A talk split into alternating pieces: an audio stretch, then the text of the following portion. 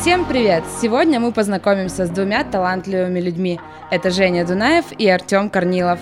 Они посвятили себя электронной музыке. Недавно они создали свой музыкальный проект Louders и в его рамках пишут треки и выступают на различных мероприятиях. Что важно, их творчество уже оценили многие российские и европейские саунд-продюсеры. Женя, скажи, пожалуйста, насколько это важно? Но на самом деле саппорт э, от э, именитых артистов, это, это очень крутая штука. То есть я вот буквально недавно отправлял э, очень интересным чувачкам музыку, и помимо того, что мне писали, что это круто, там, это классно, мне давали советы, и это очень круто, это очень крутая штука. Хоть они еще и не широко известные артисты, их треки играют на многих вечеринках в нашем городе. Одним из таких стал трек «Эва».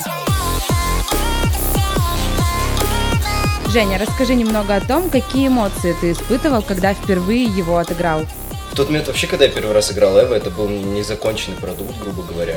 Мне кажется, больше ощущения получу, когда он выйдет на каком-нибудь лейбле, когда его будут играть какие-нибудь популярные чуваки, э, играть его на больших сценах, на больших фестивалях. Вот тогда я уже пойму, что вот это законченный продукт, он стреляет и все круто. Главное для саунд-продюсера – иметь свой стиль. Мастерство музыканта заключается в качестве звучания. Важно, чтобы каждый звук был оригинальным и сочетался с другими. Треки создаются прямо на компьютере. Саунд-продюсеры используют готовые звуки или записывают собственные, обрабатывают их в специальных программах, затем составляют из них дорожки. Эта работа явно требует усидчивости и терпения. Когда ты работаешь день и ночь над своим материалом, собственно, когда ты все доделываешь, когда ты все маленькие вот эти звуки обрабатываешь до такого состояния, что они начинают просто идеально звучать, но это, это не объяснить словами.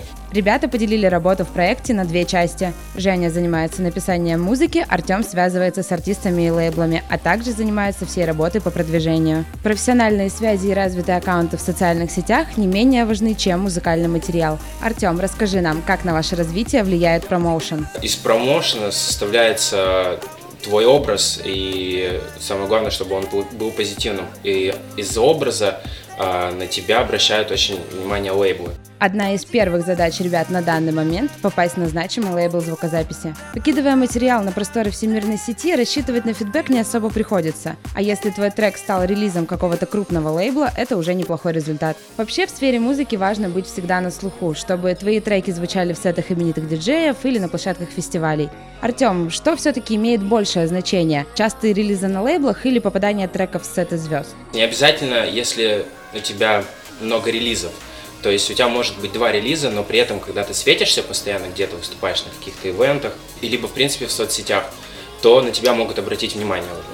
Louders еще очень молодой проект, но ребята уже написали немало треков. Возможно, совсем скоро мы услышим их имена среди хедлайнеров международных фестивалей. А пик популярности электронной музыки придет вместе с такими молодыми саунд-продюсерами и диджеями.